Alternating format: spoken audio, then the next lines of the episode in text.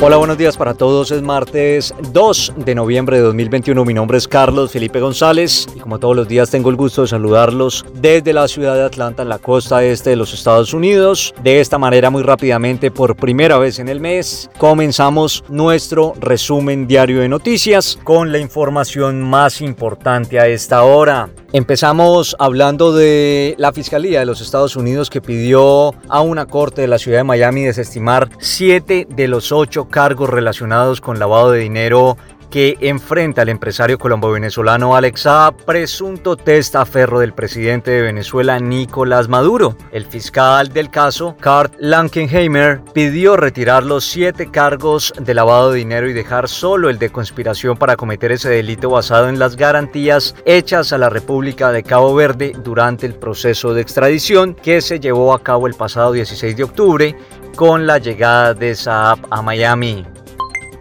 Y seguimos hablando de Estados Unidos porque la compañía American Airlines, la mayor de este país, canceló en el día de ayer 338 vuelos. Esto es un 6% de los 5.639 previstos para el día y que se suma a los casi 2.000 que había anulado el fin de semana pasado entre viernes y domingo, afectando a miles de pasajeros, según lo confirmó la propia aerolínea.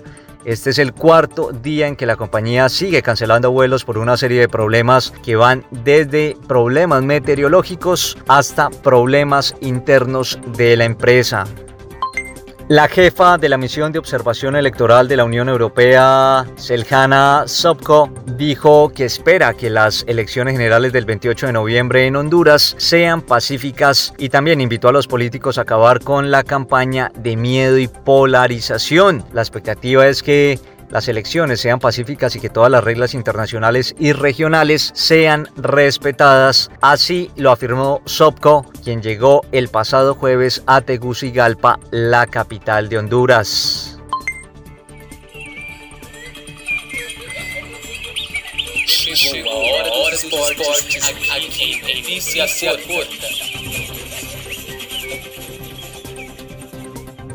El exjugador de Barcelona, Lionel Messi, consideró en una entrevista concedida por el diario Sport que está fuera de lugar cada una de las palabras que dijo el presidente actual de Barcelona, Joan Laporta, sobre que llegó a pensar que el futbolista propondría jugar gratis en el club azulgrana para no verse obligado a marcharse a causa del límite salarial de la Liga Española. Según Messi, nadie le pidió que jugara gratis y las palabras le dolieron porque cree que no tenía necesidad de decir eso es como sacarle la pelota de encima y no asumir las consecuencias ni la responsabilidad de todo lo que hizo la dirigencia azulgrana para provocar la partida de Lionel.